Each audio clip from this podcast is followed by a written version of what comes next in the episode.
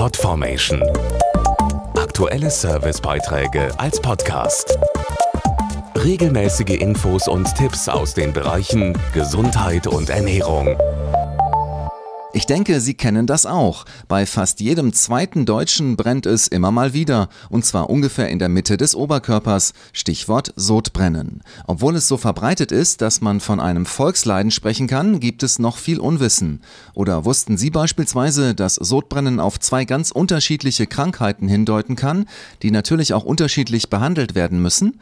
Die Aufklärungsinitiative Gesunder Magen will jetzt Betroffene informieren und dafür sorgen, dass es seltener brennt hinter deutschen Brustbeinen. Hat jemand Sodbrennen, ist dieser Gedanke fast automatisch da.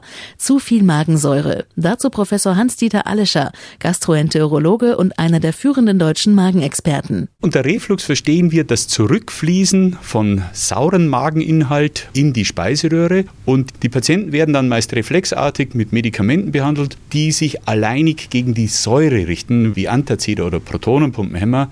Das ist aber nicht zielführend, weil nur in einem geringen Prozentsatz wirklich ein zu viel an Säure vorliegt und bei den meisten Patienten die Säure nur am falschen Ort ist. Und genau das ist vielen nicht bewusst, weil sie nur das Sodbrennen bemerken und an zu viel Magensäure denken. Wir wissen heute, dass bei ca. zwei Drittel der Patienten Störungen der natürlichen Magenbewegung die Ursachen sind. Und Sodbrennen tritt in diesen Fällen meist in Verbindung mit anderen Beschwerden auf. Dazu zählen Bauchschmerzen, Völlegefühl, Krämpfe und Übelkeit die lassen sich nicht durch eine alleinige Säurehemmung behandeln. Empfehlenswert sind hier pflanzliche Mehrfachkombinationen, die gezielt an den unterschiedlich gestörten Bereichen des Magens angreifen. Gestartet ist jetzt die Aufklärungsinitiative Gesunder Magen, deren Infomobil Sodbrennen in vielen deutschen Städten Halt macht. Ziel ist es, die Betroffenen über die Entstehung von Sodbrennen aufzuklären. Das soll motivieren, wenn sie zu ihrem Apotheker oder behandelnden Arzt gehen, dass sie ihm alle ihre Symptome schildern und das führt letztendlich durch eine gezielte Behandlung zu einer besseren Lebensqualität.